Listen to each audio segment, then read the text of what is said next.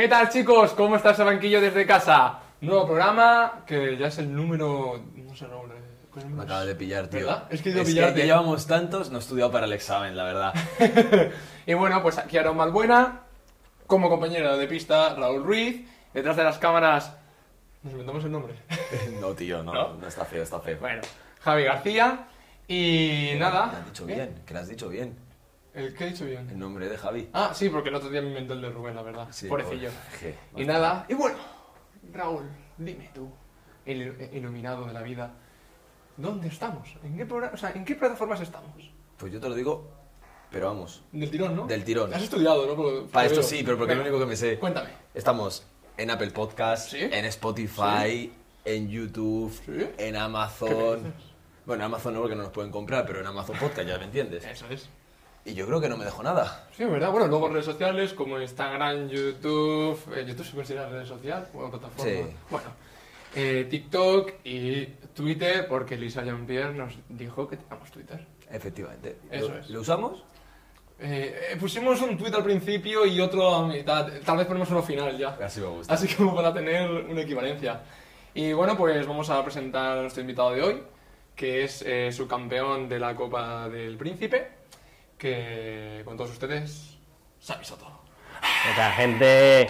Aquí estamos, un programa más. Muchas gracias por la invitación, chicos. A ti por venir, la verdad, porque encima ha sido lo típico de que no hemos concordado nunca y se va aplazando, pero bueno, lo bueno se hace esperar, ¿no? Sí, Eso sí, dice. bueno, y también que hay que currar mucho los fines de semana. Los que somos entrenadores lo sabemos. Y, Sí, sí. y- Eh, y jugadores también. Ah, pero también eso los trabajos, hombre, que, que muchas veces nos toca librar un lunes o un martes y dices tú, ¿por qué los jefes sois así de ratas si nos ponéis a librar un lunes o un martes y al fin a currar? Es lo que hay cuando eres deportista. Bueno, de hecho vengo de un partido. ¿Cómo, fue? Vengo, vengo partido. He palmado 3-2, pero bueno, estoy contento porque, a ver, para yo llevo solamente esta temporada con las niñas entrenándolas como federadas. Están en cuarta división, que crearon una cuarta división.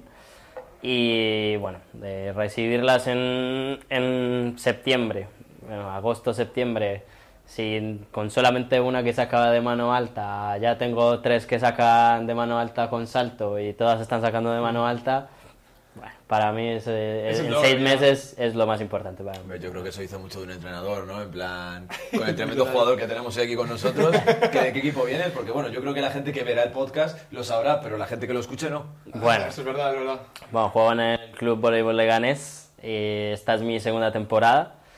Eh, y nada, estoy muy contento. La verdad que esta temporada está siendo maravillosa con noso- por nosotros. Eh, eh, tenemos una plantilla que aparte de tener increíbles jugadores, creo que tiene excelentes personas y yo creo que el buen rollo que tenemos ahora mismo es un 60% de los resultados que estamos teniendo. Ah, eso, eso dice mucho, la verdad. O sea, es que cuando tienes armonía en el equipo y se nota, sobre todo cuando no se forman, aunque parezca un poquito mal, ¿no? los típicos grupitos de dos a tres y se separan, no, lo mejor es estar todos como monos en una piña, en una jungla ahí. uh, Así somos.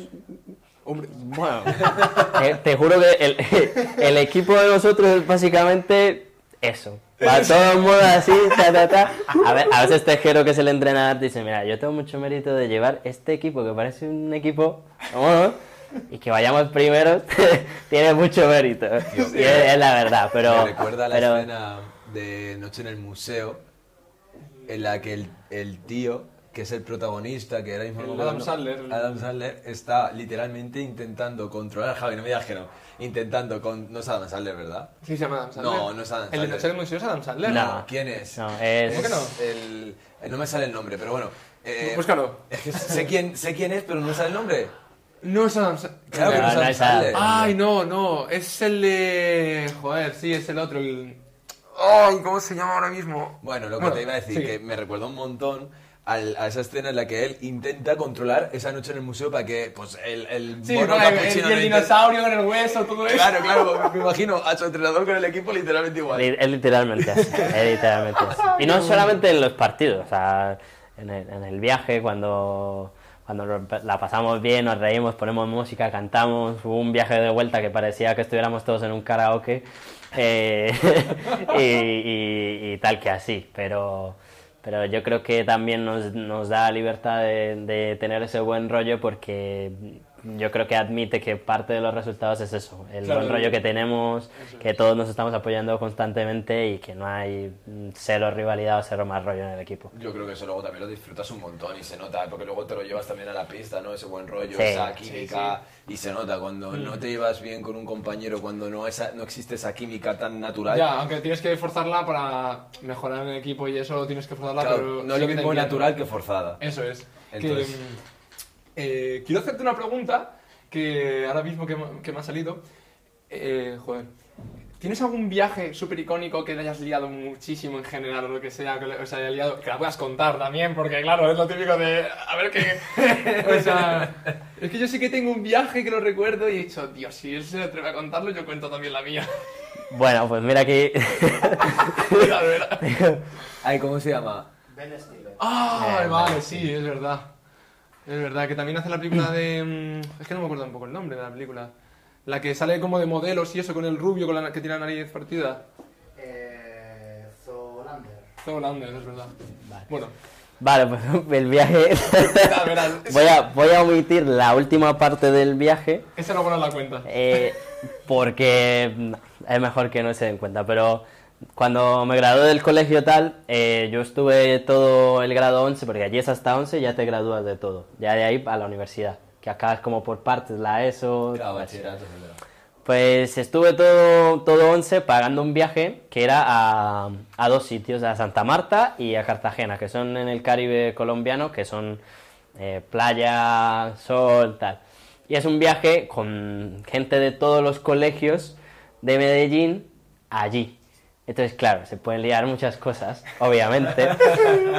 Pero el penúltimo día de terminar todo, estábamos en Cartagena, llegamos en la mañana, eh, teníamos para eh, comer, luego de eso como echar una siesta, y luego en la noche, como a las 7, 8 de la noche, porque allá a las 6 y media ya se hace de noche, a las 7, 8 de la noche nos recogía un autobús para llevarnos al muelle a un barco que era una fiesta.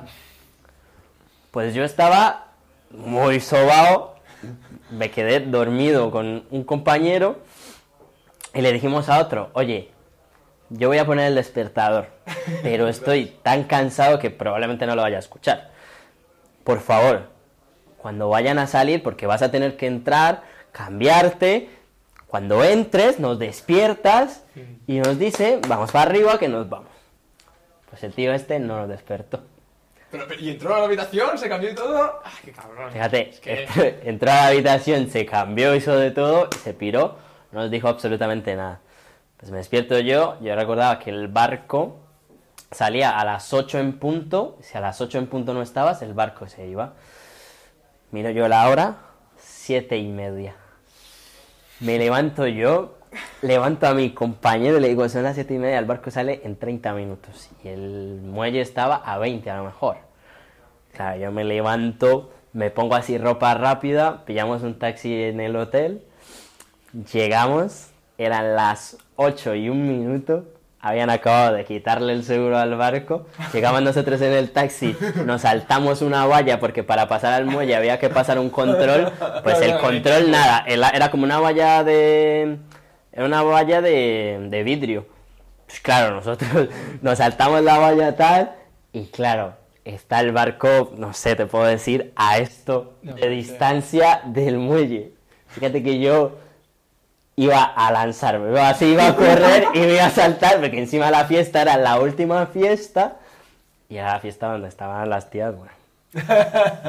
Bien, pues nada, se fue el barco, le digo yo a mi amigo, pues mira, estamos aquí a 5 10 minutos andando del centro histórico de Cartagena, pues vamos y, y hacemos algo. Estuvimos ahí, nos tomamos algo, pam pam, y bueno, de repente llega un tío y nos empieza, nos dice, buscan fiesta, tal, y nosotros, bueno, tal. Nos empieza a meter en un sitio, subimos al sitio y bueno, esa es la parte que no se puede contar. Es que lo que- He de decir que inmediatamente salimos, uno, porque no teníamos tanta pasta, dos, porque esos sitios, bueno, Bueno, con bueno. 17 años, Dejémoslo en... es punto de aparte. ya, ya complica. Bueno, pues ya que te has atrevido tú a decir una, Yo tengo otra que ya quisiera ser igual de épica, es un poquito más light. Eh, viaje a Barcelona y... ¿Cómo? En un parque de bolas. En un parque de bolas. Viajamos a Barcelona. eh, o a Valencia, es que no me acuerdo. No, Valencia, Valencia, Valencia. No, Barcelona. Vale, no, no. Viajamos a Barcelona. Y bueno, pues llegamos. Todo esto es de, de cuando jugaba ahí en el Aire. Llegamos al hotel, no sé qué, tal. eh, jugamos el partido, volvemos. Y estábamos como a una hora conduciendo desde lo que viene a ser eh, la parte de fiestas y tal allá de Barcelona a nuestro hotel. Entonces fue, mm, nos cambiamos, nos duchamos, nos ponemos guapos y claro, dice el entrenador, chicos, eh, no salgáis ni nada, tal, mañana a las 6 de la mañana tenemos que estar en el avión y nos volvemos y nosotros, sí, sí, sí, nos quedamos en el hotel toda la noche, tranquilo por eso. Obviamente cogimos las llaves de- del coche, que de hecho para cogerlas, eh, un compañero que, dormi- que dormía en la misma habitación que el entrenador, las coge, nos las saca Qué caro. eh, él hace como que nada, nos la da, y bueno, pues claro, la ida, música a todo volumen, no sé qué, uh, uh, uh, uh, no sé qué, tal. Llegamos ahí, aparcamos el coche, nos vamos de fiesta y ya pues lo, lo típico, en plan, si teníamos que estar a las 6, pues a las 5 o 4 y pico nos estábamos volviendo. Vale, pues claro, yo iba un poquito tirín tirín, ¿vale? Yo iba ya un poquito bebido y llego y digo, me, siento en el coche y hago, me apoyo así, pongo una mano, me apoyo en el, en el coche y hago, ¡ay! ¿Cómo duele? Me miro, lleno de cristales. Miro para mi derecha, nos habían roto toda la lona del coche, tú. claro, te imagínate en plan de, de el choque de, en ese momento haces así y dices, ¿qué narices? No, no, no, no, no, no, me has cargado que lo flipas, tal. Que yo no juzgo a los catalanes, eh. Cancelados. Pero. pero claro, pues tío, llegamos ahí, aparcamos el coche en el mismo lado, entramos a las no sé qué de la mañana, le dejamos las llaves al compañero, cierran la puerta, lo dejan en el cajón, nos vamos a dormir, nos levantamos a la hora y claro, todos con una cara de sueño brutal, nos cambiamos, nos ponemos la ropa del club, no sé qué, nos ves así en plan con la mochila, con toda la cara de demacrado y nos dice el entrenador, ¿qué? ¿No habéis dormido? No sé qué, tal, tenéis mucho sueño por lo que veo. Y yo en plan de, es que hemos dormido mal, la típica. Y coge cara de repente, llega al coche y hace, coño, ¿y esto? Y claro, la lona eh, partida entera y nosotros, ¡anda! claro, nosotros, ¡qué cabrones! Hay Desde que- ahí, sorprendidos. En plan de, pero- pero mentirosos, en plan todos así diciendo, ¡ahí va! Hay que pedir las cámaras de seguridad del hotel porque ha venido algún vándalo esta noche a rompernos, no, no sé cuánto. Para nada, sí, nosotros queremos aparcar el coche en el peor lugar de, Escucha, de allá y... Tú la gente que le da al entrenador para decir, a ver qué está haciendo Ah, durante ah, el día con su vida. No, no, Mira este programa. fíjate que A dice, ver, sí, vamos a ver las soy- cámaras. Yo sé, escúchame. no, no, es verdad que yo dije, yo dije, "Buah, si miran las cámaras van a ver que para ver a todos así, ¡eh! entrando al coche. Y nada, yo, yo sé que actualmente lo sabe. Porque ya me lo, me lo han chivado en plan de bro, se enteró obviamente porque no era mucho canteo, veías a los chavales ahí y tal, y la van a reventar. Pero bueno, no sé, no sé. ¿Quieres seguir o...? bueno, vamos a empezar ya un poco con lo que sí que tenemos escrito aquí, ¿no? Venga. Voy a decir algo y esto, eh, mamá, papá, lo siento, porque ellos me preguntaron eh, que qué tal todo. Y yo siempre les dije, la fiesta del barco, la mejor fiesta que de todas. Confesiones Y, aquí. y yo nunca le dije, creo que ni a mis padres ni a mis hermanos, que yo perdí ese barco y, En, en exclusiva, señores. y me fui me fui por ahí. Pero perdí el barco, perdí el barco. Ay, Dios. Pero me gané unos muy buenos, buenos recuerdos. La anécdota. Buenos recuerdos para la noche. Eso es. Pues nada, yo te, bueno, para empezar un poquito así a meternos en vereda a nivel voleibol, después de tanta fiesta en un momento. Sí, sí. Eh, ¿Cómo llegó el voleibol a tu vida? En plan, Uf, llegó en el, en el colegio. En el colegio yo, bueno, yo es como lo típico, empieza jugando al fútbol y yo, bueno, he tenido, mi, mis padres han sido deportistas, o sea, en su pueblo, pero deportistas. Mis, uno de mis hermanos también muy deportista y entonces a mí siempre lo típico, vas, juegas al fútbol, tal, eres bueno. Pero había, tenía, por fortuna, ahora le doy muchas gracias a, a Fernando, que se llama, se, se llama porque todavía está vivo. A veces, a, veces hablo con él y le escribo para agradecerle que si no fuera por él, bueno, pues de repente él es entrenador de, de vóley. Eh, al municipio de donde yo soy, que yo soy de Itagüí, que queda justo al lado de Medellín, empieza algo que es como el plan maestro de voleibol, que es coger gente de todos los colegios, o sea, poner un entrenador de voleibol en cada colegio, dar clases y a los mejores llevarlos a un sitio para tener varios equipos de, de todas las categorías. Como unas captaciones, ¿no? Eso, como unas captaciones, pero muy interno del municipio. Nada de, de esto que hacen aquí, de Lorca y esas cosas, no, sino interno de nosotros. Pues le pidieron que llevara chicos, todo el mundo estaba muy metido con el fútbol y el futsal, porque había el otro profesor de educación física, era de futsal, pero a mí me llamó la atención, a mí me llamó la atención, empecé a jugar, eh, tenía 8 años, iba a cumplir 9 años, y jugaba con compañeros de eh, 10 que iban a cumplir 11. O sea que yo era Benjamín y jugaba, jugaba infantil. Claro. Y, y me empecé a enganchar muchísimo, muchísimo en casa, eh, encima que yo vivía al frente del cole. Entonces a veces, a veces iba en extra clases y jugaba un rato y me empecé a enganchar muchísimo, o sea, muchísimo de, de, de ya entrenaba menos fútbol y iba más al vóley, eh, de esto que estoy todo el fin de semana en torneos y así, y, y pues así llegó el vóley a mi vida. En, en el colegio un profesor me dijo, vente juegas, jugué, me encantó y aquí estoy, creo que este año hago 16 años jugando al vóley. Se dice poco, ¿eh? Se dice poquito, ¿no? O sea, perfectamente un prepuber TikToker ya así de hoy en día. No, yo, yo, yo solo llevo infantiles y cadetes y yo les digo, tú no habías nacido y ya estás jugando al vóley. Y no todo le decir eso. La verdad que... Javi diciendo podría ser vuestro hijo. Claro, justo, La, justo. la verdad que... Sí, Entonces, me complica. eh, ahí, eh, ¿cuánto tiempo estuviste jugando entonces? Eh, una idea. En el colegio estuve jugando, es que estuve jugando no mucho, porque no sé si mágicamente, pero nací para esto, pero mm, el entrenador me dijo en un mes y a los dos meses ya estaba entrenando, no en el cole, sino en el sitio donde llevaban a la gente. Entonces ahí ya representaba como al municipio en los torneos que había y, y eso más o menos puedo decir seis meses o así. Mm. ¿Y luego ya te viniste a España? ¿O- No, no, no. ¿Estaba en el colegio? No, estaba en el Ah, no, colegio. digo, digo, pero digo, tal vez te... Ah, bueno, de eso Claro, digo, eh, llegué aquí el, en el 2022, ah, hace, hace dos años.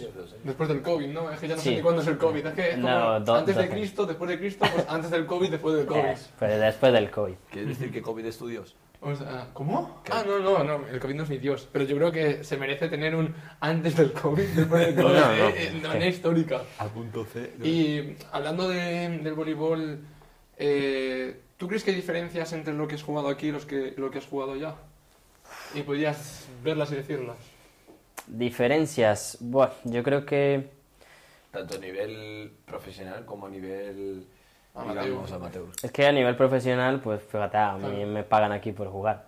Claro, o sea, Allí, eh, allí, allí juegas. allí y jugué, opcional. Eh, Allí jugué, es cierto que nunca tuve que pagar porque allí es gratis. O sea, como yo jugaba para decirlo, para, o sea, como para que la gente de aquí me entienda.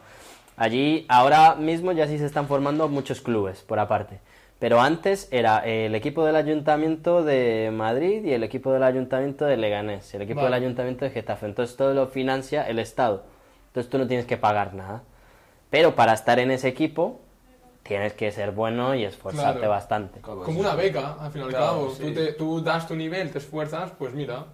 Te- Exactamente. No pagas. Entonces, eh, a diferencia de eso, por ejemplo, yo entrenaba cinco días a la semana, tres horas. Y yo jugaba en un equipo municipal, que allí el nivel municipal te puedo decir mm, con total tranquilidad que es el nivel de Primera Nacional de aquí. Hostia. El nivel municipal de, de, de la zona de Salud. Antioquia, de la zona de Antioquia, que es como el departamento, es del mismo nivel de Primera Nacional de aquí. Y, pero obviamente viéndolo así, o sea, cinco días a la semana, tres horas de entrenamiento, una hora de gimnasio, dos horas de pista, sería por lo menos lo que debería de ser en un equipo de Superliga. Lo que pasa es que, bueno, aquí hay muchísimos equipos, poco espacio, tienes que Sí, alquilar siempre- siempre es pistas, el mismo, el mismo problema, siempre. se, se, se sea, pone un poco de, con de eso. hecho, es que es curioso porque en el propio curso de entrenadores te dicen, no, es que tú con tus niños vas a tener como cuatro días de entrenar a la semana y dices tú, mira, tengo dos y dale Ay, gracias. sí, luego eso me encanta cuando te empiezan a decir no, y luego, pues claro, tienes que preparar el entrenamiento pues para una hora y media y tú, mira, vas a entrenar 45 minutos de pista Y con los, con los Con 5 o los- 7 balones que tiene. En plan, es que está como muy desorientado el, el curso a, a lo que de verdad es la realidad, por Mm. lo menos en Madrid, que a lo mejor llega un equipo de Canarias y nos calla la boca, ¿vale? Exacto. Pero es verdad que en Madrid tanto el espacio para el volumen que hay No, es... y, también, y también en Cataluña, o sea, los hitos grandes, Sí, la metrópolis. son, la metrópolis es verdad que siempre está ese problema. verdad. Sí, Y porque sí. también destinan, como hay más gente, por ejemplo, pues es una desgracia, pues para fútbol destinan mucho más economía, muchas más pistas, muchos más pabellones. Es, es cierto por ese lado y bueno, es bastante triste porque hay muchísimo volei aquí. Eso sí que te puedo decir. Yo pensaba que en Medellín había mucho volei, pero aquí hay muchísimo volei. O sea, muchísimo, muchísimo. Es verdad que hay mucho volei, pero tampoco sabes si es bueno o es malo. Porque mm, acaba pasando de que las ligas, por ejemplo, municipales de aquí cogen nivel por jugadores que tal vez no dan, eh, porque no les pueden fichar porque son muy caros, entonces se meten en esas ligas y hay mucho nivel en, en- en ese... En, eh, vamos, en esas categorías, o luego, por ejemplo, no dan oportunidades a jugar a jugadores nuevos, siempre son los mismos jugadores rotando en los otros equipos, y dices, tal vez hay alguno que esté cogiendo mucha experiencia, o sea, su prime, y no le cojas porque siempre quieres a los mismos eh, rotando en otros equipos. Sí. Entonces es verdad que es bueno y es malo, yo creo que es un arma de doble filo en ese aspecto. A ver, por ejemplo, ¿dónde salen más artistas? Yo siempre pongo el ejemplo de los artistas. ¿Dónde salen más artistas? ¿En, la- en Madrid o fuera de Madrid? O sea, eh, fuera de Madrid, diría yo. O sea, ¿Por porque en Madrid hay mucho, Es, es el, problema no, es... no eh, da, no- esto, nadie mira, da el, el- Hay una frase de la película de Los Increíbles muy buena que dice... Sí, sí, pero es que es muy buena, en plan...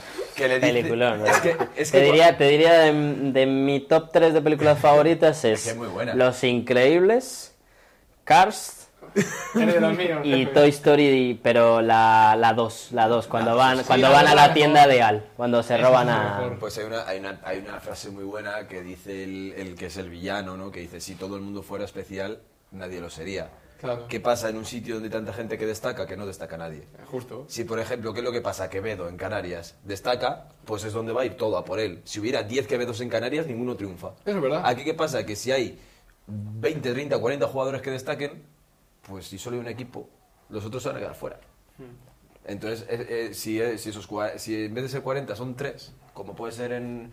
Pues al final, ¿qué es lo que pasa en Canarias? Que hay que hacer mucho fichaje de fuera. ¿Por qué? Porque no hay tanta gente jugando. Entonces, No, le eso da- es verdad, es verdad. La se gente, le da de, la gente de oportunidades. dentro tampoco tiene un nivel increíble o, o cosas así. O la gente que tiene un nivel increíble es porque ya está jugando fuera de, Claro, pero de esa es- España o de la Claro, y luego es gente que realmente sí se le da la oportunidad para jugar Nacional o Superliga. ¿Por qué? Porque no hay mucho más y se le está dando la oportunidad y a lo mejor, pues obviamente, pues no Sí, tiene pero el talento. no hablando de aquí, que es el tema principal, ¿no? hablando de aquí, de que haya mucho volei aquí, es eso. Que yo creo que es una arma de doble filo. Sí, no, bueno, y también no se puede uno olvidar de que está viviendo en Madrid, que acá el- es todo el triple caro. si te vas a, decir, si te vas traer, si te vas a traer un jugador y tienes que pagarle un piso, no es lo mismo pagarle un piso en Madrid Ya, que pagarle que- un piso en Que nada. Albacete, yo que sé. Literal. Eh, muy- Eso sí es verdad, eso sí es verdad también y, y es una lástima, pero, pero también es lo que hay. Sí, es algo, bueno, si esto lo ve alguien en Colombia, solo le quiero decir que aproveche todo lo que tienen. Me Porque yo, La alarma de, la alarma de la sirena. Mira, mira, mira. Ya, eh. Perdón, que aprovechen todo lo que tienen. O sea, yo tenía fisios, tenía preparadores físicos, teníamos nutricionista, teníamos psicólogos, eh, teníamos día dos entrenadores siempre. Yo aquí eh, tengo mis dos entrenadores que los quiero bastante, los quiero mucho, los aprecio mucho. Dilo, dilo a la cámara que... no, pero sí él lo sabe, él sabe que lo admiro bastante y le tengo bastante aprecio, pero las otras tres cosas yo no tengo nada. Yo el gimnasio me lo pago.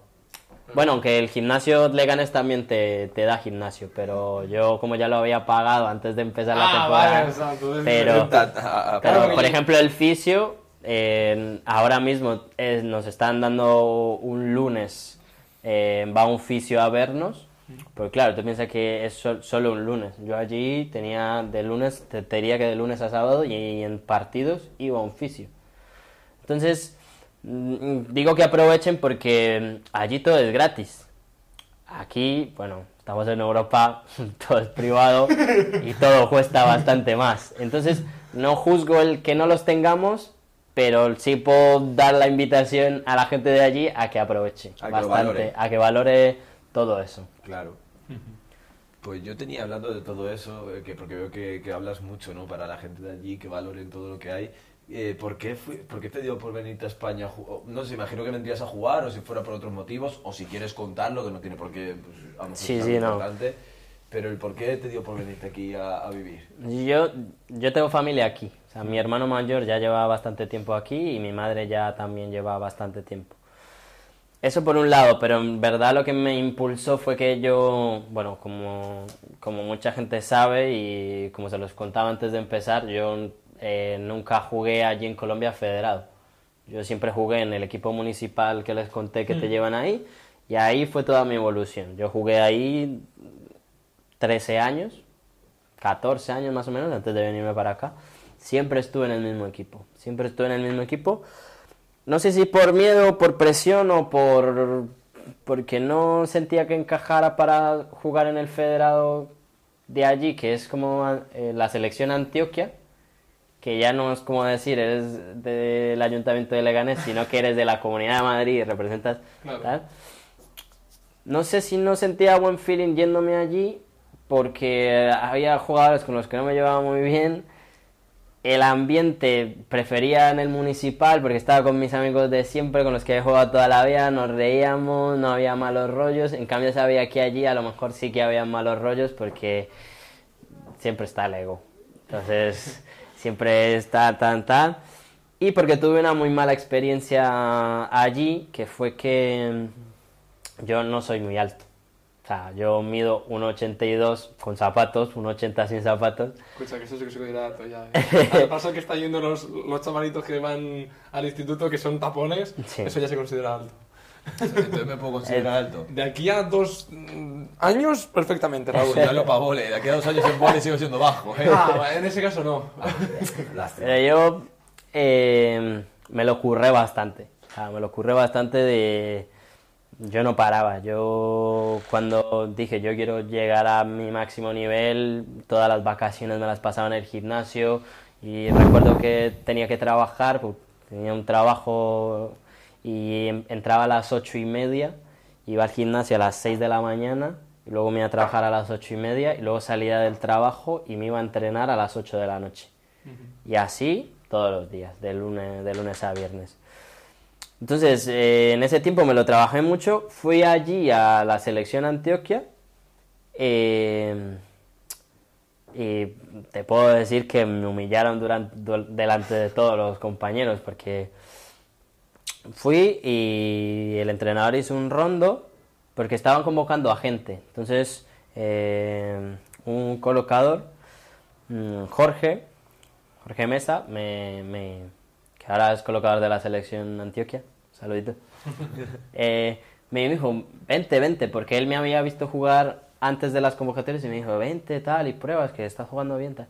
Bueno, pues el entrenador hizo un rondo y dijo, eh, si vais a traer gente, traedme gente como este muchacho. Entonces, bueno, señaló un- uno que era un año menor que yo, me saca como 5 o 6 centímetros de más.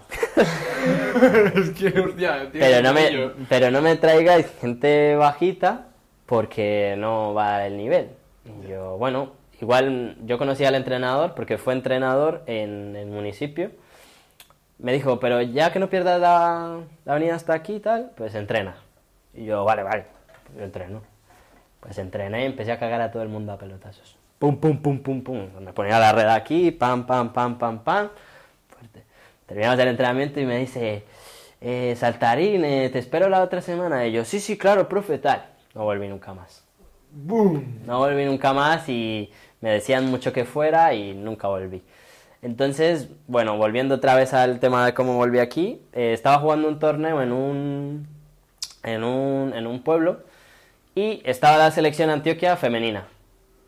Eh, y el entrenador en ese entonces eh, era un argentino, que fue entrenador de la selección sub-20 femenina argentina o, o masculina, no me acuerdo.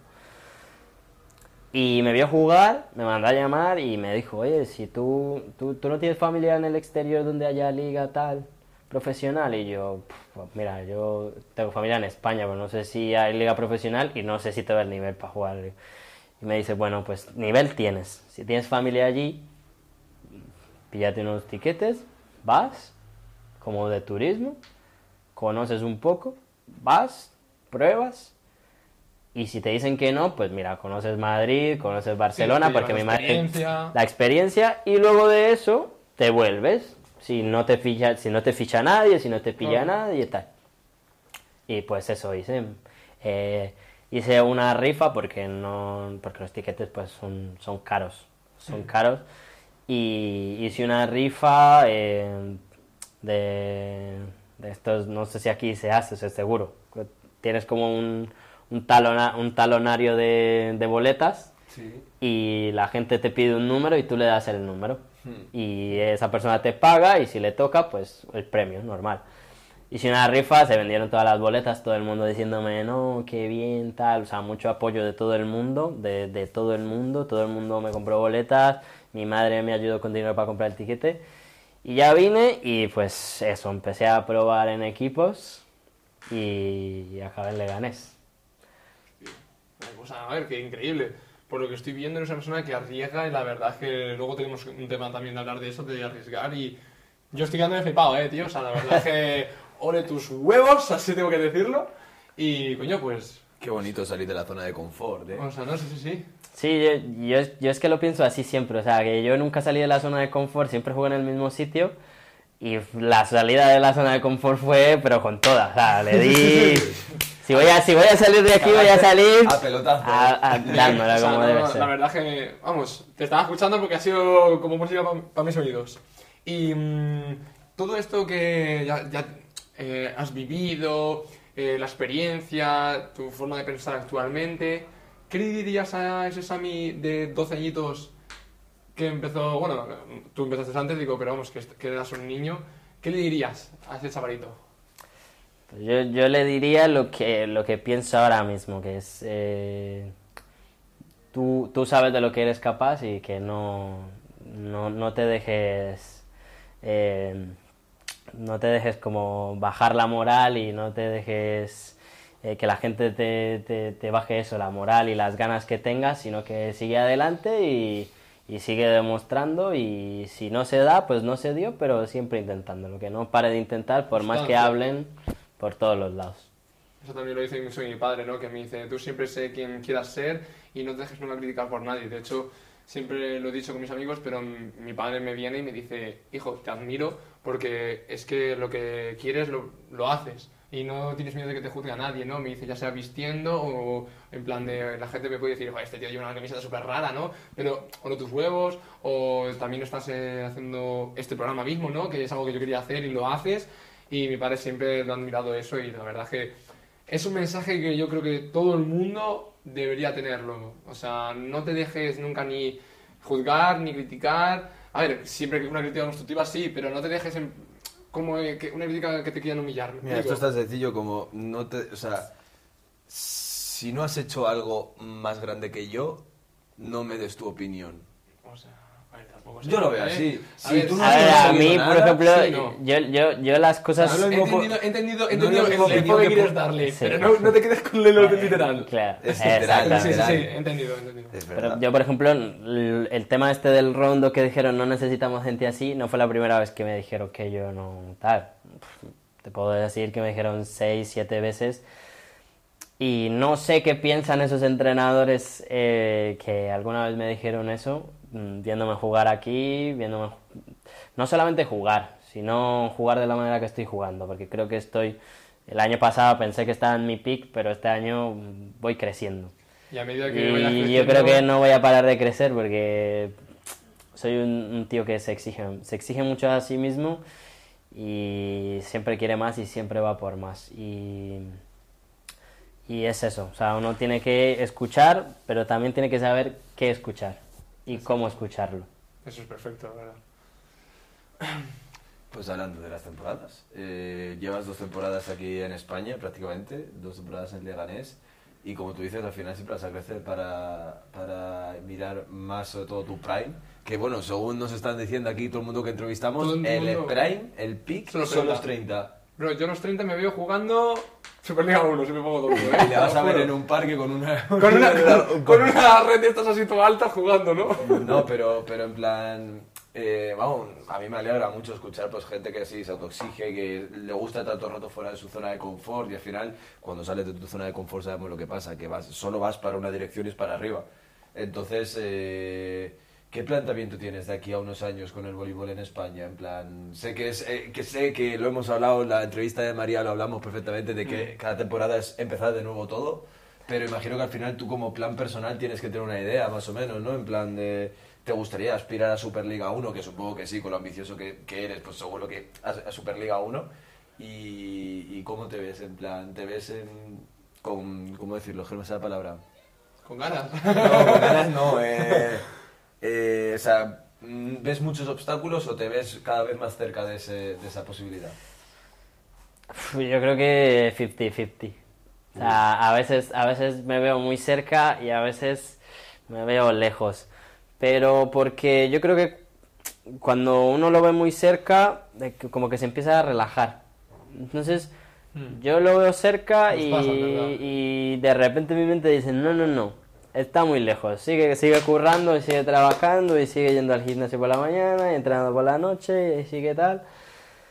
Pero yo creo que, a ver, como objetivo que yo tengo es jugar eh, en la primera división no, pero en la segunda división o de la liga italiana o de la liga francesa. Ese es tu objetivo. Ese es mi objetivo. O Superliga 1 de aquí, obviamente. en primera división no me queda diciendo qué. y luego ya continúa y digo, vale, vale, ya me cuadro. Primera división no, pero segunda, a lo mejor tercera división italiana, segunda francesa o, o jugar en otro sitio que no sea España.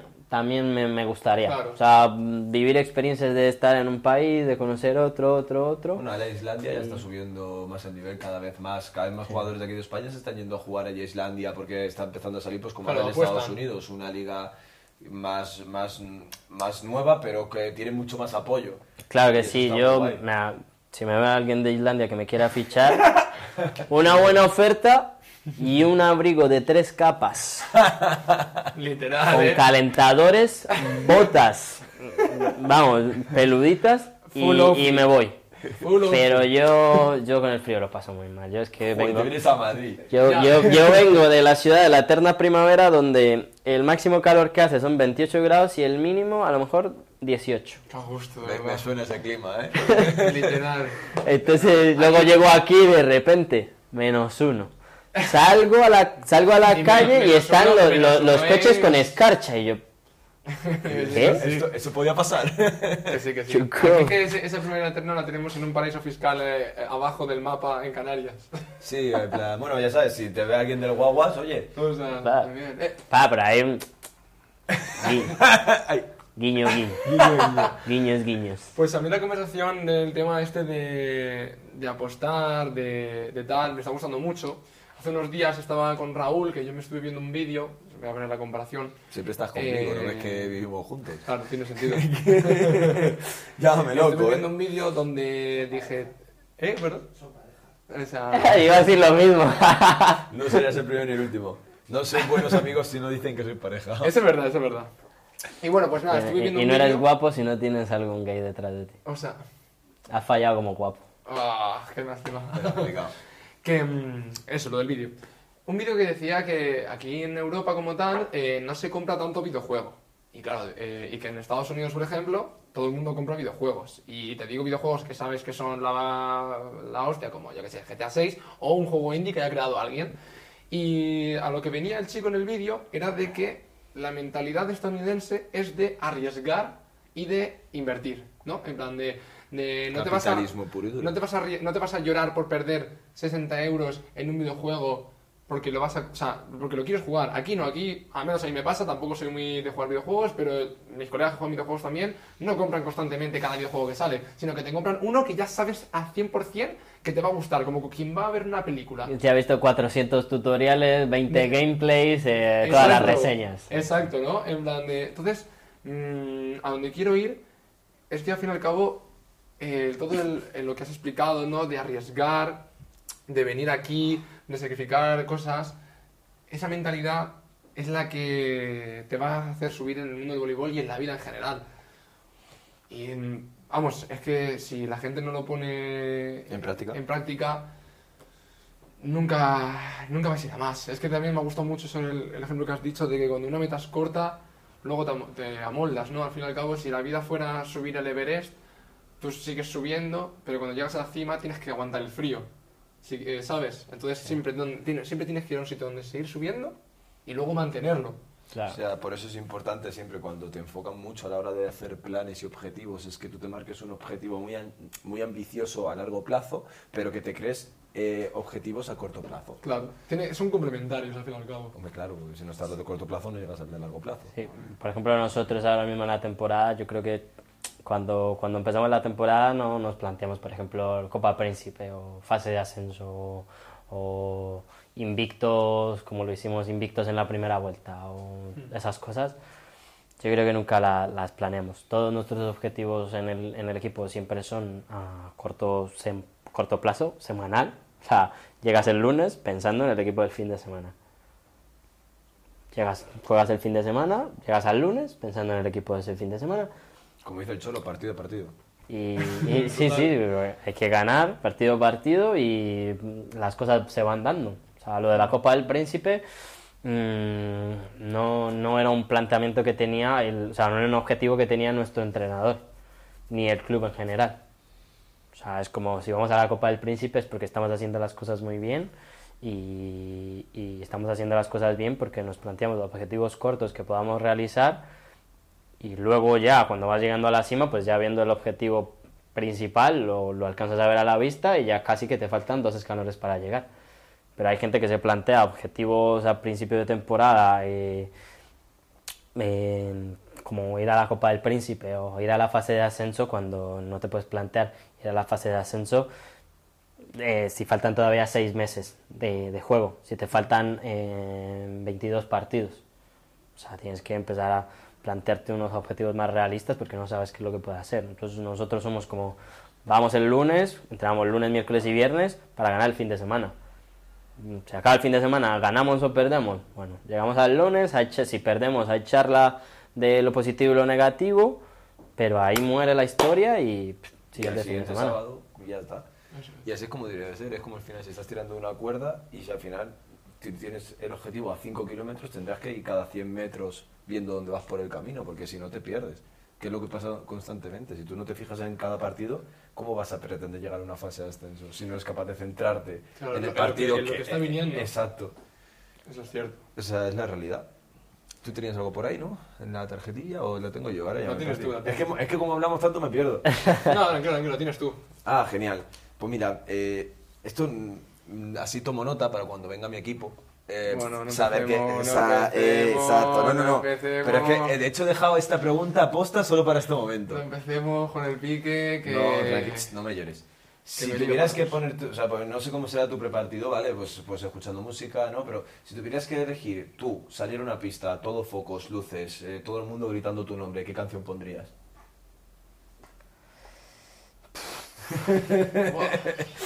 Nosotros no vamos a ir a pillar. hermano. Menos mal lo voy a pillar. No, nosotros nunca vamos a pillar. Uy, parce, no sé, no sé, porque bah, tengo muchas canciones. Mi- gusto musical es bastante amplio, bastante amplio. O sea, yo lo, lo dice mi compañero, un compañero de piso, que no, no sabe por dónde pillarme, porque yo a lo mejor un día me levanto escuchando Laura Pausini en el baño. Tal. De repente bajo, me cambio, subo a la cocina y te puedo poner Metallica. Bien, bien, también, bien. Eh, luego me, monto, al- me monto al autobús y me puedo poner una playlist de salsa. Pa, llego, al entrena, llego al entrenamiento eh, y me puedo poner un reggaetón o un Sí, house sí. o un techno. Entonces, tengo muchísimas canciones. Pero hay una canción que siempre me da como un, un poquito de nostalgia y es eh, Don't Worry Child de, Buah, de Swift temardo. Mafia. Es que es un temardo. Ah, qué bueno, qué bueno. es un temardo. Tomo nota, tomo nota. Hay que tomar nota. Porque tampoco es un tema así súper tal, pero es un tema que al venir aquí y arriesgarme a a veces haberme sentido solo, perdido en esta ciudad tan grande, es un tema que yo lo escucho y es como, pff, voy a por todas, porque no tengo miedo, no, no Sí, le sí, temo a sí. nada, voy a fuego. Es que, que bueno, yo también soy bastante de tener la playlist así alocada. O sea, es que yo creo que es lo mejor, porque ay, también sobre todo que me hace mucha gracia, no sé si te pasa a ti, que es el de que tienes canciones como animadas, pero luego cuelas tristes también. Pero las tristes te, también te animan, como que no las... Entonces estás escuchando la letra en plan de... "Uf, Ay, da, no, no, tú la ves como que el subidón, ¿sabes? Me, me- me- me pasa con, con November Rain. Estoy ahí, va. De, re- de repente de, repente se acaba Du Hast de, de Ramsey y suena November Rain. Ah, Otra dos series más, bro. Otra- dos, dos repeticiones más, tal. Pum, la pongo y me, me seco la lágrima. Vamos, por la siguiente. Yo de hecho ahora mismo mi- mis últimas canciones de la playlist son eh, eh, Quevedo la, la última y luego me he puesto una también nueva de Relsby que ha sacado una que está bien triste Ah, sí, sí. que sí. la ha sacado entonces claro estoy, yo estoy ahí en plan de con los cascos a todo volumen lo que dices tú ahí en plan pa, O sea, el, típico pa, pa. meme, el típico meme de tú que estás escuchando en el gimnasio y de repente sale. Beret, ¿sabes? que sí que sí Pues yo sería ese, yo sería literalmente ese. Tío que te quedas así mirando Pero no preguntaron. Estás escuchando. Estás escuchando- Se, se fue de Laura Pausini. o fue, se yo me imagino plan baby sar, tu, tu, turu. Pero ¿es- ¿estás solo porque vas al gimnasio o vas al gimnasio porque estás solo? Calla, calla, calla, que ha empezado a salir un meme. Es que a este buenísimo, cabrón tío. un meme de esos de. Pero es que te, te deja pensando, ¿no? Dice, "¿Es- ¿estás, al ¿estás yendo al gimnasio porque, o sea, ¿vas al gimnasio porque estás solo o estás solo porque vas al gimnasio? Claro. Y tú dices, fuck, ¿sabes? En plan... Ya, ya, es que te deja pensando, ya no para de salirte memes de eso, ¿no? No, no, ya no, ya no. Ah, ya, ya. he vuelto a cambiar el algoritmo de Insta. Joder, es que los jodidos algoritmos tú, eh. En un momento. Yo es que estoy solo porque voy al gimnasio. Mejor pensarlo así. Pero si estuviera acompañado, también, iría al También iría al gimnasio y ojalá con ella. No, Qué o sea, bonito. Ya, eso también es un Es plus. que es... es, eh, Yo siempre digo a las chicas, como si me estuvieran hablando chicas, ¿sabes? Pero queda, queda bien, queda bien en cámara. Eh, yo siempre digo de que mm, estoy más enfocado en, en el gimnasio y en mi cambio y en mi físico, que es algo que es mío, antes que tener esas relaciones como tal. Y si eso no lo respetan, tampoco puedo conectar nunca contigo. Yo también estoy muy, muy enfocado en lo mío, pero yo creo que si llega, si llega alguien, Si llega el amor de tu vida. si, si llega el amor de mi vida, Habrá que si llega el amor de mi vida, seguro iría al gimnasio conmigo porque, a ver, no es algo que yo diga, "Pf, me encantan la- las tías deportistas, pero sí me gusta la gente que se cuide y para mí algo que se cuide es eh, ir al gimnasio, o ni siquiera ir al gimnasio, que me diga, mira, yo todos los domingos mm, voy pues y, y- y doy unas vueltas en el parque y ya está, ¿sabes? Pues que hay gente que se la pasa pf, hecha y no, no podría estar con alguien así porque, claro, yo estoy de lunes a, de lunes a lunes moviéndome por toda parte en pabellones, Claro, tal, claro. tirando balones, no puedo estar con alguien que solo se la pase sentado. Eso en verdad es, es muy bueno, que yo el otro día, Raúl, te pregunté, ¿no? No sé si te acuerdas lo de que mm, eh, si, te- si es normal que si una persona deja de hacer voleibol, me deje de gustar la persona. ¿Recuerdas que estuvimos hablando de eso? Joder, hemos hablado 20 veces. Por eso, no, pero es verdad que mm, eh, yo veo como una cualidad en una persona, igual que si eres rubio, morena, o yo que sé, tienes tatuajes, piercing, cosas que me atraigan de una persona. Si tú haces voleibol o haces deporte, también voy a sentirme atraído por ti. Y si de hecho, si dejas de hacerlo, es como que. Como si te cortas, o si te rapas al cero. Me explico, que te voy a dejar de verte ese atractivo que tenías. Entonces, no sé si a vosotros os pasa también. Yo, es que yo no. No sé, yo. Me pasa, pero, pero no, no tanto. O sea, si me dices, he dejado de hacer ejercicio, pero me he metido a, no sé, natación o algo así. Claro, que está activa ¿Sabes? la persona. Pero sí es cierto que pff, las mujeres que juegan voleibol son mi debilidad. Jueguen bien, jueguen, Es que, jueguen bien o jueguen tema- mal. Bueno, si ya juegan muy mal, no, porque Ya, me, nosotros- me, me, me pasó, me pasó ¿Se lo vas a una vez- decir? Volviendo al tema TikTok, es que me ha recordado lo de la voleibolista. Es que ese TikTok no para de salirme también. Es, el, es un TikTok que pone algo como, eh, yo soy súper guapa, no sé qué, tal. Deslizas y dice, pero yo soy la voleibolista. Claro, porque la voleibolista Ya. te va a traer más. Ya, A pero, ver, claro. pero hay un, hay un, un tabú, que espero que se desmienta este tabú, ¿vale? Que es que hace, en, en el verano pasado estuve saliendo con una chica, eh, que todavía nos hablamos y somos buenos amigos, pero la chica siempre estaba como a la defensiva porque ella juega en Primera Nacional. Entonces decía como, eh, pero tú que eres de Superliga vas a salir con alguien de Primera Nacional. Ah, yo, ya, pero ya, que no pasa nada, que yo, o sea, yo juego en Superliga, pero soy un ser No, totalmente no. común y corriente. O sea, A ver, ¿eres yo- humano? No te creo. yo a ver, yo- Pito.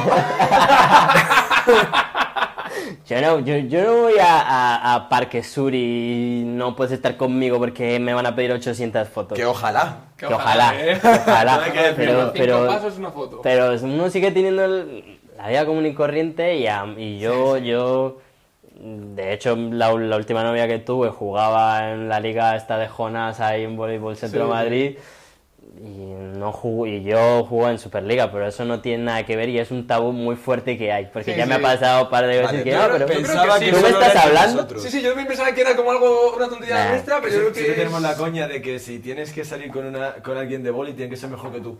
Entonces ella lo estaba haciendo bien, pero tú no lo estabas haciendo bien. Entonces con lo cual es un bucle constante de alguien lo tiene que estar haciendo mal. Literal, literal, ¿eh? O sea, eso sí. Pero vale, ya sabemos que los dos esquizofrénicos no somos nosotros. No, no, vemos que somos tres. Ahora, seguro- ahora- ahora mismo chicos, aquí hay un... Reclutamos a todos los esquizofrénicos del voleibol. Por favor, decidlo en comentarios, que luego nadie comenta nunca. No, no comentan nada, pero si queréis Yo creo comentar... que cuanto más decimos que comenten, no comenta nadie. Yo creo que también. Chicos, mandarme MD para que solo lo sepamos nosotros, No, ¿vale? porque no lo va a escribir nadie. Así no se puede, tío, así no se puede.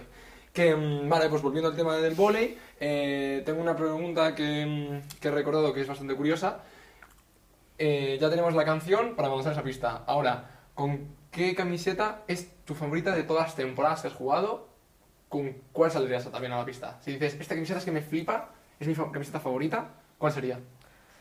Eh, la camiseta negra, gris negra de la temporada pasada de Leganés, eh, que mágicamente desapareció un día que fui a ver jugar a mi exnovia.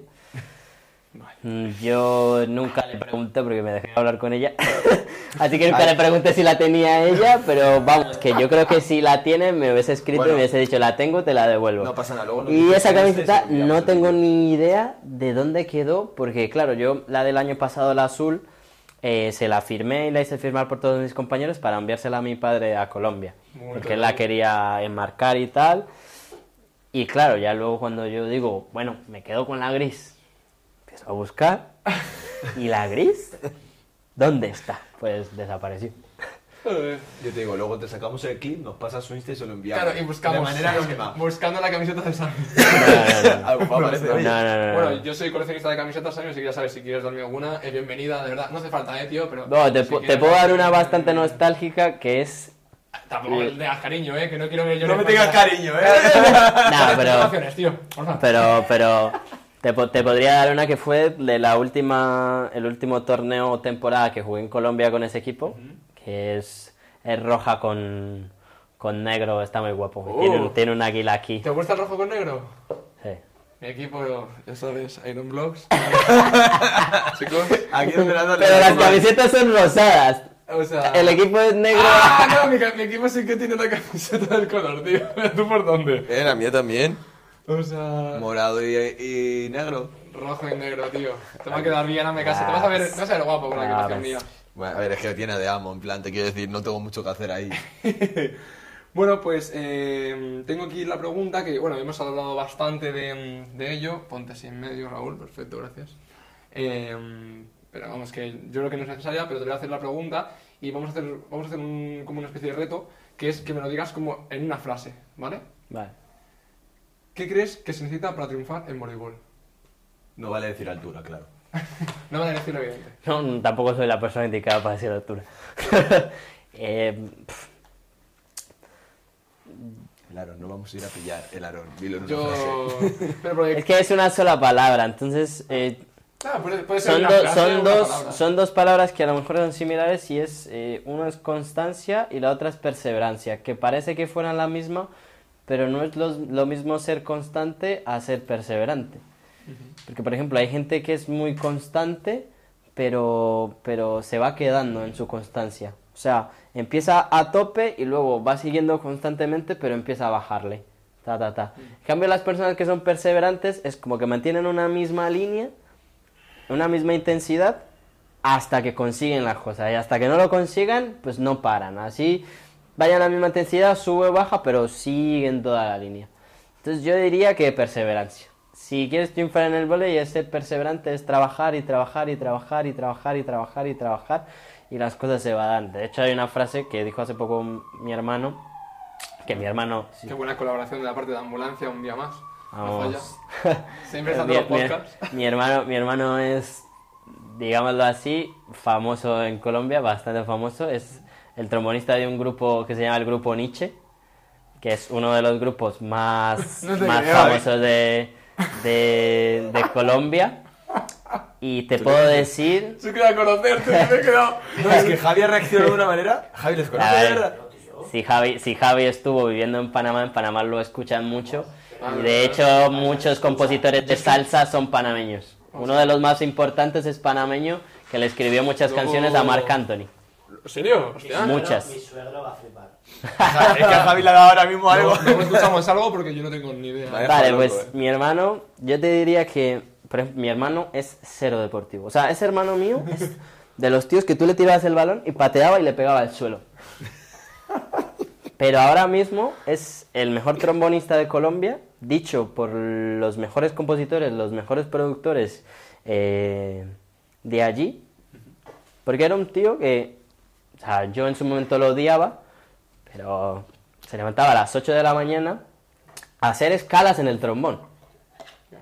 Y hacía escalas en el trombón. Todos los días a las 8 de la mañana. Todos los días.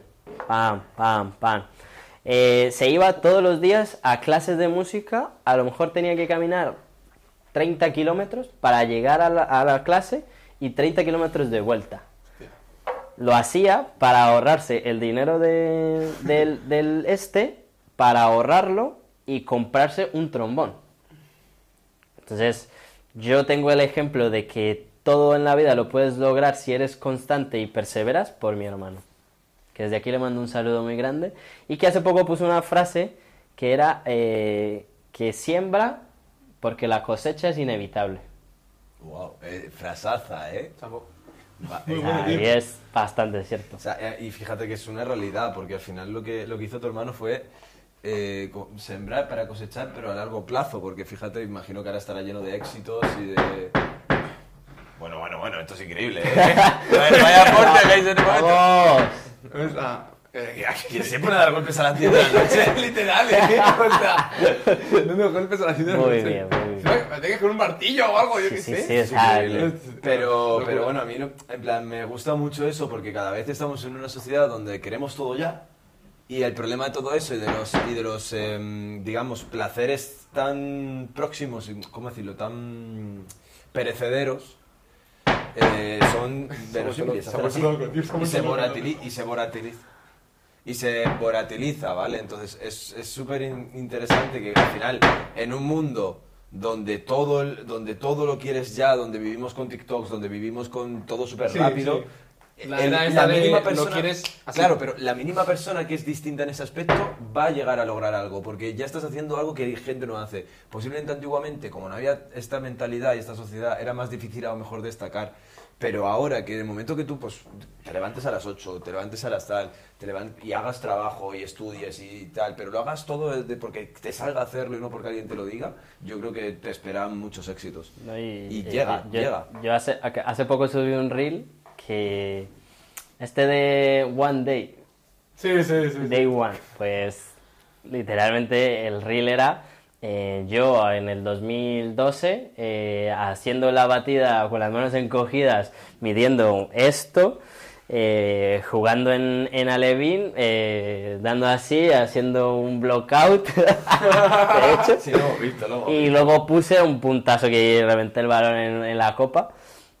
Y yo te diría que ahora mismo estoy recogiendo la siembra de, De ese 13, niño, 14 claro. años eh, entrenando. Ahora estos dos, estas dos temporadas que llevo sería eso, 14 años y ahora estoy Acabo recogiendo. de entender lo de que a los 30 sea nuestro prime, porque estamos empezando a cosechar eso. Claro. Ahora todo tiene sentido.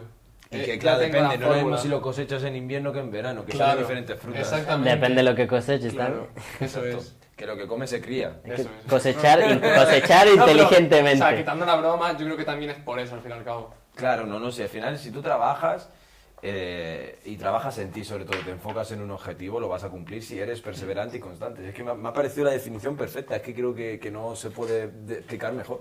Eso es. Y hablando de eso, yo creo que, que podrías continuar con esa pregunta.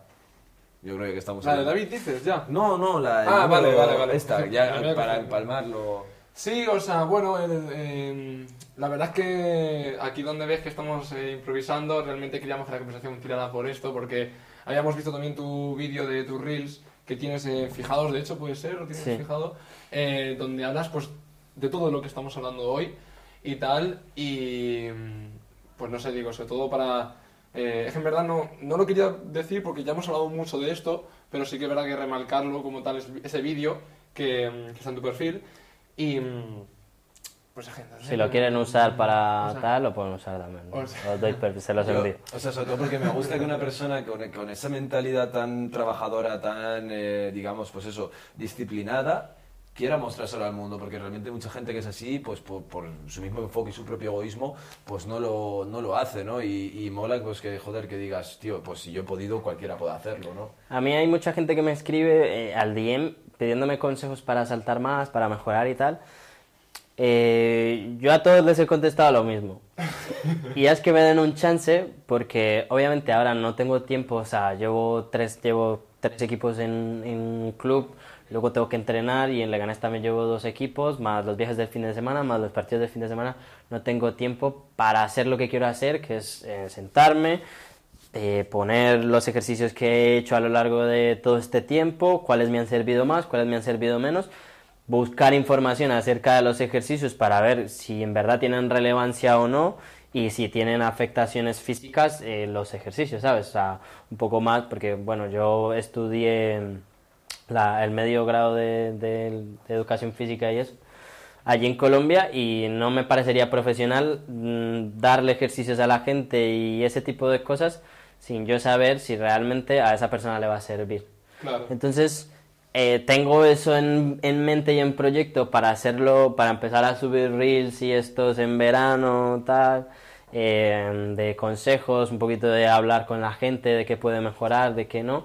Eh, hacerlo cuando se termine la temporada y tenga un poquito más de tiempo, poderlo hacer. Pero me gusta mucho compartir todo lo que yo he hecho con la gente para que mucha gente vea que no, que no es imposible. Que cuesta y es difícil, sí, porque no le voy a vender a la gente que, que esto es de, de, de entrenar y entrenar y entrenar, no.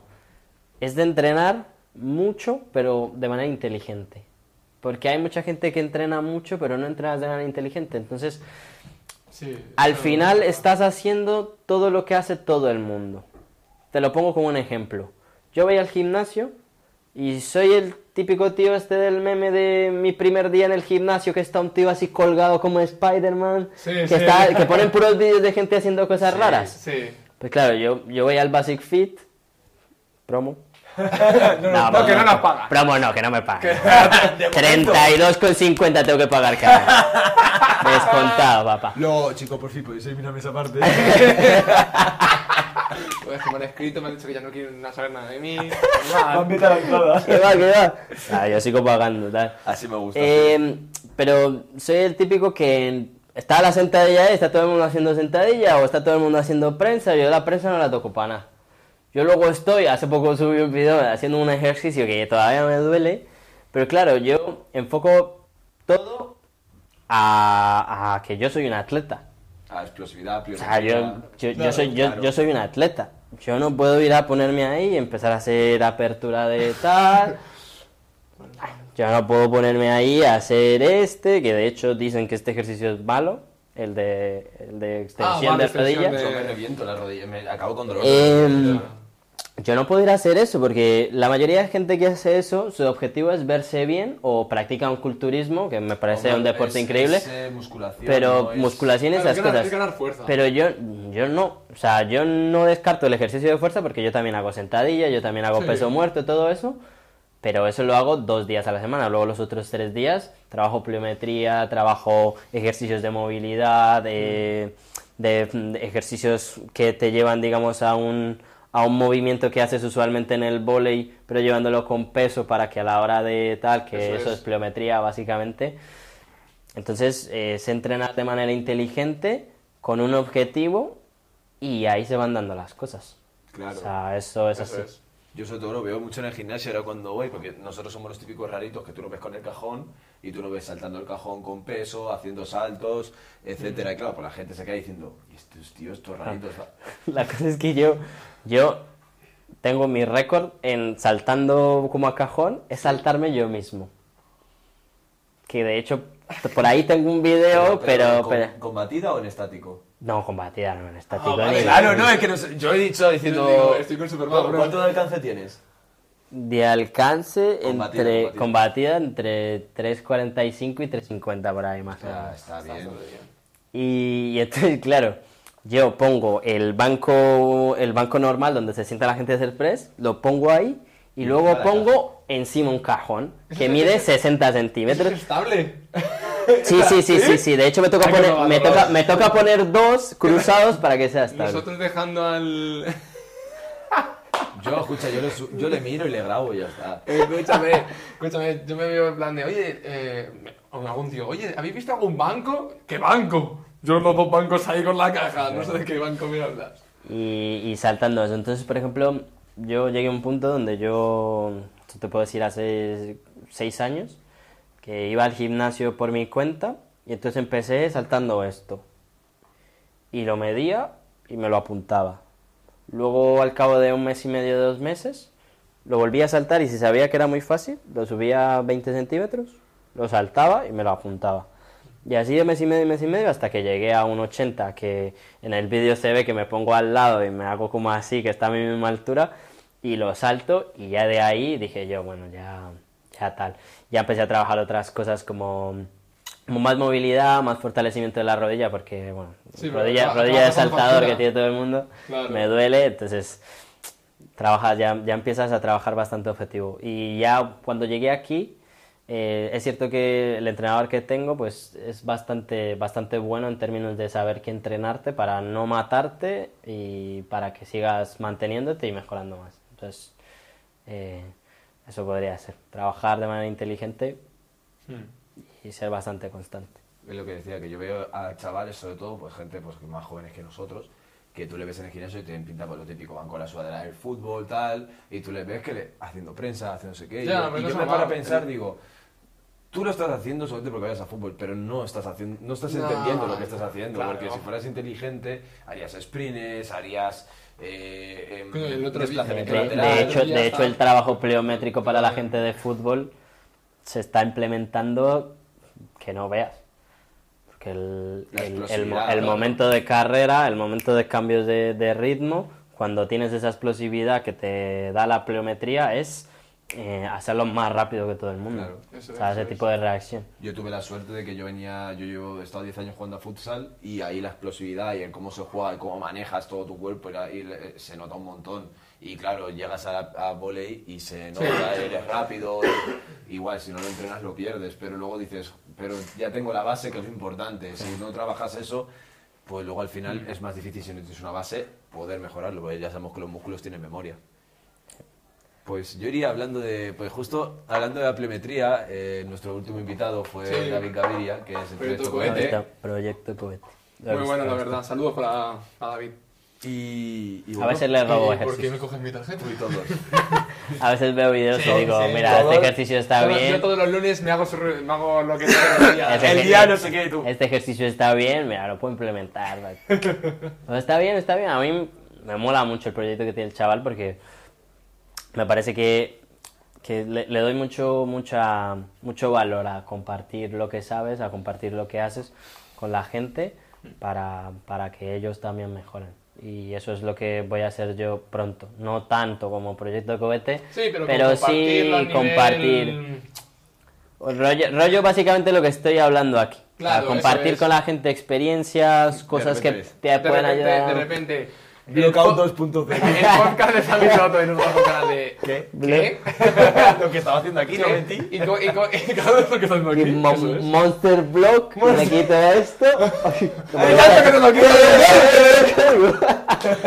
Vienes a romperme el plató. Increíble. Porque lo va a cambiar, es como cafetería, Aaron. Eh, los bailarines de la sala 12, por favor, váyanse. Es que hay que recordar que, mm, que nos dijeron. Ay, eh, joder.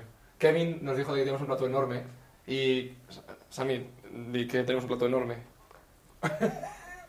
Pues mira, estoy, estoy aquí a punto de tocarle la, la cabeza a Javi. O sea. Ah, eh, nada, nada. Mentira, Ah, mentira. nada. Eh, aquí, por favor, la piscina, me la pueden. Me la pueden tapar, por favor, la piscina. Gracias. Grita más, a ver si... Es que no me escuchan los del fondo. Ah, vale. Esos son los palotes, ¿no? Bueno, eh. Recuerden, chicos, cuando salga aquí arriba aplauso, aplauso, aplauden, ¿vale? como, como rollo Friends eh, y programas antiguos. Como con el cartel. Como el cartel. Eh, vale, eh, voy a la pregunta ya de David o... Pues si quieres la pregunta o si quieres el, el con qué equipo se queda. Eh, venga, vale, pues primero con qué equipo se queda y luego ya pregunta de David y pregunta de la tuya, Sammy. Perfecto. Vale, Vale, perfecto. eh, a ver, A ver. ¿cómo lo hacemos? ¿Tú Pues... tienes alguna preferencia ¿De aquí? de qué equipo de los dos te, quieres unir? Es que... Que me coloque de amo. Si yo ahora flipo con el colocador que tengo brasileño, un guapo, Felipe, te quiero. Eh, que te, te tiro unos, unas- unos pasteles que tú solamente te quieres hacer así, a veces el punto. No me imagino este tío, que es buenísimo. Mira, vamos a hacer una cosa. Como yo tengo a Aarón y yo sé que es un tío muy buen defensor, yo te voy a dejar a Sammy. Me vas a hacer a Sammy. Te voy a ceder a Sammy. Vale, pues me quedo, es- me quedo con el equipo rojinegro. ¿Viste Yo cómo te te, dije? lo permito. Muchas gracias, Raúl, la verdad es que está siendo... Tienes un pañuelo, tío. Aaron, eso no es gratis. Escucha, escucha, Algo escucha. hay. ¿Cómo que algo hay? ¿Me, ¿Me estás diciendo que me estás haciendo el lío? No. No, No, no, sé no. de qué me estás hablando. No, no, no. Pero te recuerdo, te recuerdo a- que el sábado veo a Carlota, yo solo te digo Mira, eso. como me toques a la Carlota, te juro que te mato, hermano. Te juro Eh, que te mato. ¿Tú y cuántos más? Yo, con uno, con, mira, con este brazo no vas a ir con la mano y ya no te falta. Bueno, entonces, eh, ya que Raúl está generoso, Sammy, un placer, bienvenido a Iron Blocks. Ah, O sea, el equipo ganador, ya nos haremos la fotito con tú, yo y todo el equipo, con el trofeo ahí, mientras que Raúl llora de fondo. Y lo sacaremos en Polaroid, lo imprimiremos aquí, lo Pero pondremos en eh, un sácalo marco. desenfocado, si no, no tiene gracia. Cada vez si no con el Polaroid no tiene gracia. que tiene que estar Javi así cogiendo la cámara. Sería muy, muy divertido. Pues tío, eh, ya te, bueno, ya te hemos comentado y la gente ya sabe. eh, eres bienvenido y que, vamos, que Escucha, y quien no lo sepa, que de una puñetera vez, por favor, mire los vídeos que tenemos en el programa, Sí, porque por Dios, es que lo decimos en todos los partidos. Eh, a, mí, a, sí, mí, sí. a mí hay algo que me choca mucho y es que hayan eh, en el podcast mm, 17.000, 18.000, 20.000, 50.000 reproducciones y que este podcast todavía no quede 15.000 suscriptores o seguidores, por lo menos en Instagram. Eh, Así que, si al menos te sale el vídeo, por lo menos dale a seguir. Que es- esta gente está trayendo gente muy buena, no, no me incluyo, no me incluyo todavía. Incluyete porque estás aquí. Eh, Está, aquí, aquí está nos trayendo vemos. gente muy buena. Aquí gente buena. Está trayendo gente muy buena que escuchar a la gente que lleva recorrido también te motiva y te ayuda a, a- a seguir para cumplir tus objetivos Mira, de, yo- de llegar lejos. Escucha, que yo lo digo con Aaron y lo hablamos un montón. Digo, fíjate que nosotros llevamos jugando ya pues siete años, ¿vale? Y este es el año único que estamos de año sabático en volei. Pues también necesitamos un descanso a nivel de pues trabajarte, centrarte un poquito para no perderte. Y justo es el año... También quiero tener ese sueño, señor Paul. Y este es el año que más volei estamos consumiendo a nivel, pues con el podcast, Sí, con todo. con y claro, todo. pues tú te ves, oyes hablar a Deam, oyes hablar a Carlota, a María y te dices, tío, es que estoy con un mono que voy a subir por las paredes. O sea, es que estamos... Yo quiero meterme en un equipo ya, la verdad. Estamos La literalmente- temporada que viene me meto en cualquier lado y ya. eh, que... Ver, eh, pero que estamos en plan, te lo juro, es, es doloroso el, el decir, joder, tío, en plan... La verdad. Pero también agradeces que también dedican más tiempo al gimnasio, te Sí, centras sí. un poquito más en Vamos a la trabajarlo. cámara a pedir equipo. O sea, Venga. Creo que, creo que nuestras caras lo dicen todo, no hace falta ni, Rega- equipo. regañados en vivo y en directo, papá. Qué bueno, por favor, un equipillo. Ah. Nada, nada, pero ya te digo que es verdad que, además que yo lo hablé con Lisa, que, que, mm, joder, necesitaba también como desahogarme con ella porque estaba rayado con el tema este de no tener equipo esta vez. Y nada, bueno, eh, lo tonto ya... Hizo me- así y dijo, pa, mira, chaval. Prácticamente. no, no, no, me, me ayudó bastante con lo que me dijo y nada, ya la temporada que viene a fuego, joder. Siempre, siempre es bueno parar. Yo creo que de los 16 años paré en 6 meses, creo. 6 meses. Historia brutal, rápidamente. Rápidamente, Anécdota. Fast. Eh, yo entré a la universidad, a la Universidad de Medellín, eh, becado para jugar al vóley, ¿vale? Eh, entré a una carrera que no me gustaba. Entonces perdí hasta, hasta las horas libres, vamos. Hasta el descanso, como decimos allá. Perdí hasta el descanso, pero el equipo volvió a clasificar a Juegos Nacionales Universitarios después de nueve años. O sea que yo mi tarea deportiva la hice. Yo mi tarea deportiva la hice. Claro, claro, eso... Eh, bien. Pues yo después de eso tenía que volver a entrenar con mi equipo, con el de Itagüí. Eh, hay torneos que se hacen en los pueblos, pero vas con equipos que armas con tus colegas, Vale. con gente. Pues me- que allá le decimos piratear. Vale. Eh, tal.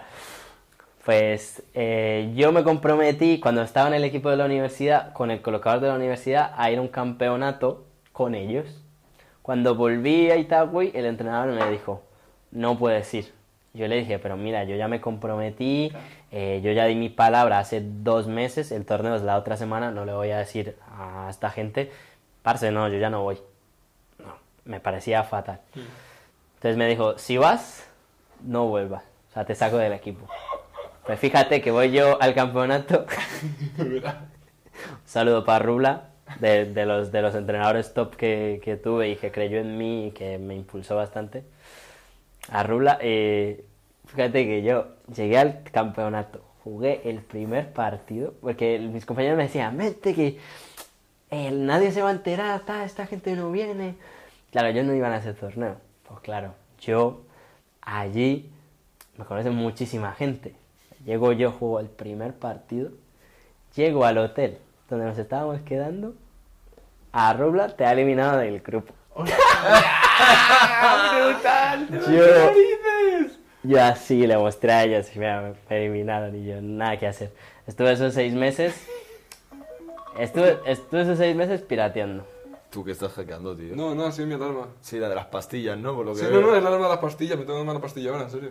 Pues eh, Ahora, ahora, ahora cuando después la tomo. Pues se- esos seis meses eh, me la pasé pirateando, fui a jugar un torneo a un pueblo por allá en, en Pereira, bueno, me la pasé así. Ya luego, en el año del COVID, en el 2020, eh, me reuní con él, le pedí perdón por tal, no, no, tal. tío. Y ya iba a volver cuando, claro, ya íbamos a volver, pandemia. Ya, Está. Y en el año de la pandemia, eh, fíjate que yo no paré. Yo en el año de la pandemia fui al cole de enfrente, que fue el cole de toda mi vida. Habían llevado unas, unas barras y unas pesas. Se las pedí, me las dieron. Y estuve entrenando toda, toda la pandemia en mi casa a full. Sea, sin parar. Y sin pensar en venirme para acá, porque cuando eso no se me pasaba por la mente. Claro, porque claro. eso me lo dijeron en 2021, lo de venirme para aquí. O sea, yo en el 2020 me la pasé entrenando solamente porque quería mantenerme bien y quería mantener el físico y tal, pero yo creo que si a lo mejor hubiese parado en ese año y no hubiese hecho nada, yo creo que me hubiese costado más haberme, a- haber venido aquí. pues bueno.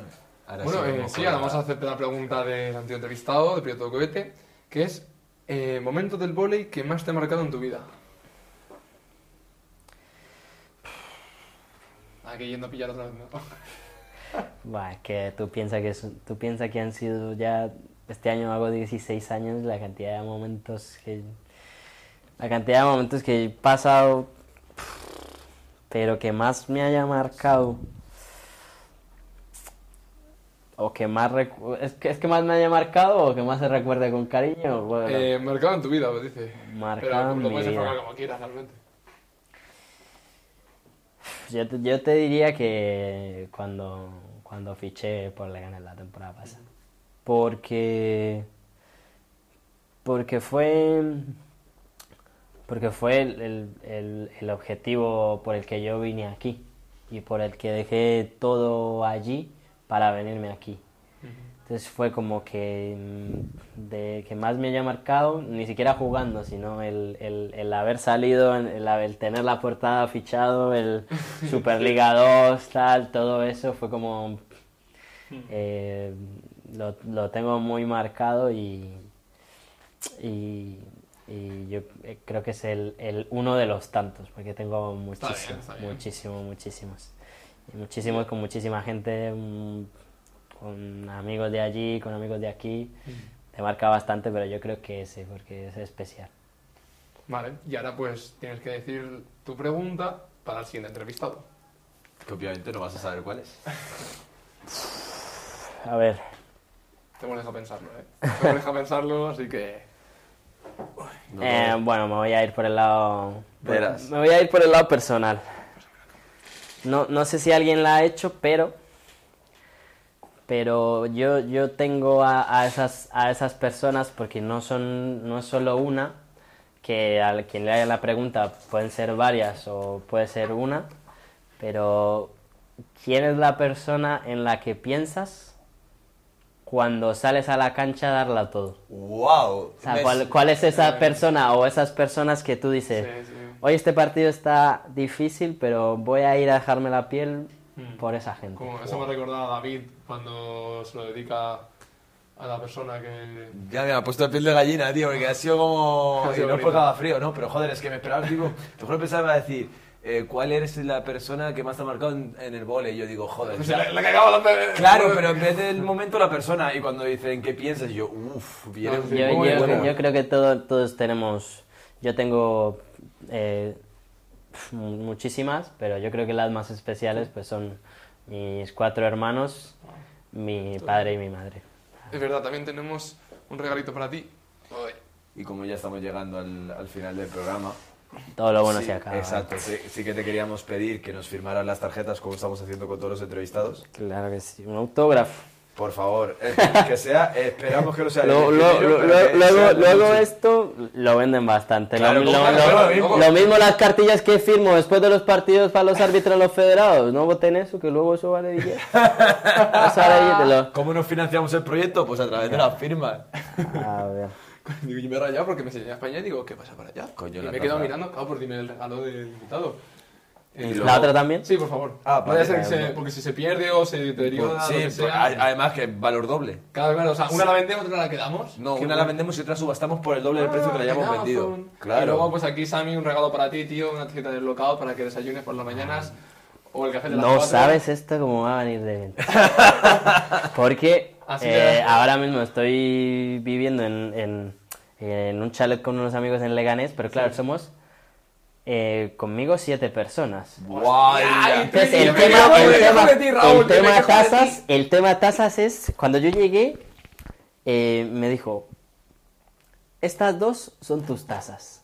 Vale, pues ya no. Perfecto. De repente llego yo a tomarme el café de la mañana, una taza sucia en el fregadero, abro las vajillas, la otra sucia ahí. Y yo, bueno, pues menos mal eran mis tazas.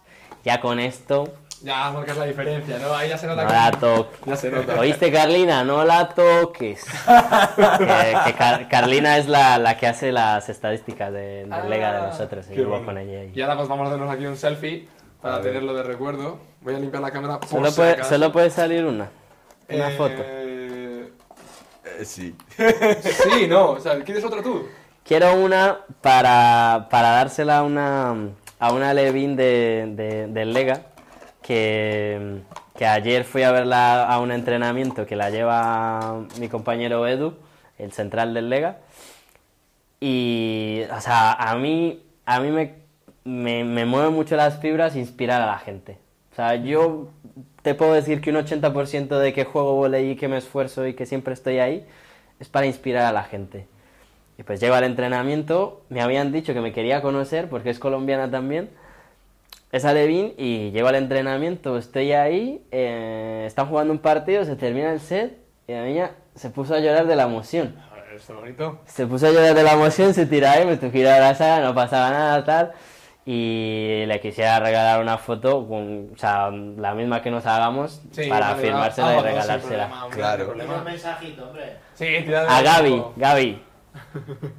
Le quiero. Pues nada, A ver si, hay- ¿a dónde había que mirar, tío? Eh, Se aquí, olvida. mira, aquí vemos el Joder, es espejito. que estás tú. A ver, a ver, espera. A ver.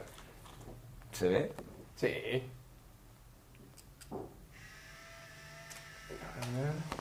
Saca otra. No bueno, me lo puedo espérate que salga. No me lo puedo creer que se acaba el carrete en directo. No, no, pero ha pasado ya. Espera, Solo- espera. solo- ¿No recuerdas que no, no, no, no, había un día que tampoco salía la foto? Pues no me acuerdo. A ver. Yo repito. Otra. A ver. A ver, no, no, no le veo a él. Sí, sí, yo, a ver, que estamos ahí centrados.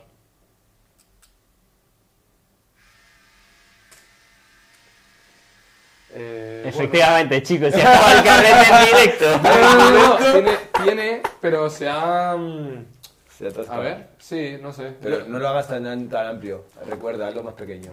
Vale, sí, se, ve, se ve igual. A ver si sale ahora. No. Nada, no pasa nada, dame un segundo mientras que eso, que lo, lo arreglo. Un segundo, pero haberlo hecho para hacer 15 fotos. Ah, O sea... Ah, pues, pues si no están aquí. Pero si el contador ponía que tenía. No, ¿Qué me dices? ¿Tienes más rollo o no? No, no, no tengo aquí. ¡No! Tengo en casa. Ay, no puede ser. ¡Ay, mi madre! Con lo Ay, bonito ay. que le ha quedado todo, tío. Pero escúchame. Me va, me va a tocar. Ahora sí que pone que no tiene. Pero es que antes. Esto es increíble, Javi. me, ¿Cómo te me- quedas? me va a tocar hacer. ¿Sabes quién tiene aquí la culpa? Todos los que os hacéis fotos y permiso de esta cámara, que sé, sé- sé quiénes sois. ¿Te imaginas que sale? me ha quedado todo loco. Bueno, vale. Bueno, pues Xavi, eh, te iremos a ver un partido y la repetiremos, tío. Por favor. O sea, porque me he quedado. Y además que me da mucha lástima porque te, te íbamos a regalar una, así que nada. Nah, Dios, qué no pasa nada, no pasa nada. Que también, ¿no? que también. Sí, mañana juega a la una y media contra, Al- contra el Corcón. Contra el Colcón. Bueno, pues. Pero eh, está a tope, hay que ir a descansar un poquito y. Sí, ya Con todo. mucha suerte, joder. Ah, Pues muchas nada, gracias. eh, Sí, vamos a la verdad que ha sido una programa. entrevista inspiradora, yo la llamaría hoy Tío, que me inspiradora. quedo sin Polaroid, tío, me cago en la. Escucha, de todo se sale, bro. ¿Qué? Sin espalda y sin Polaroid.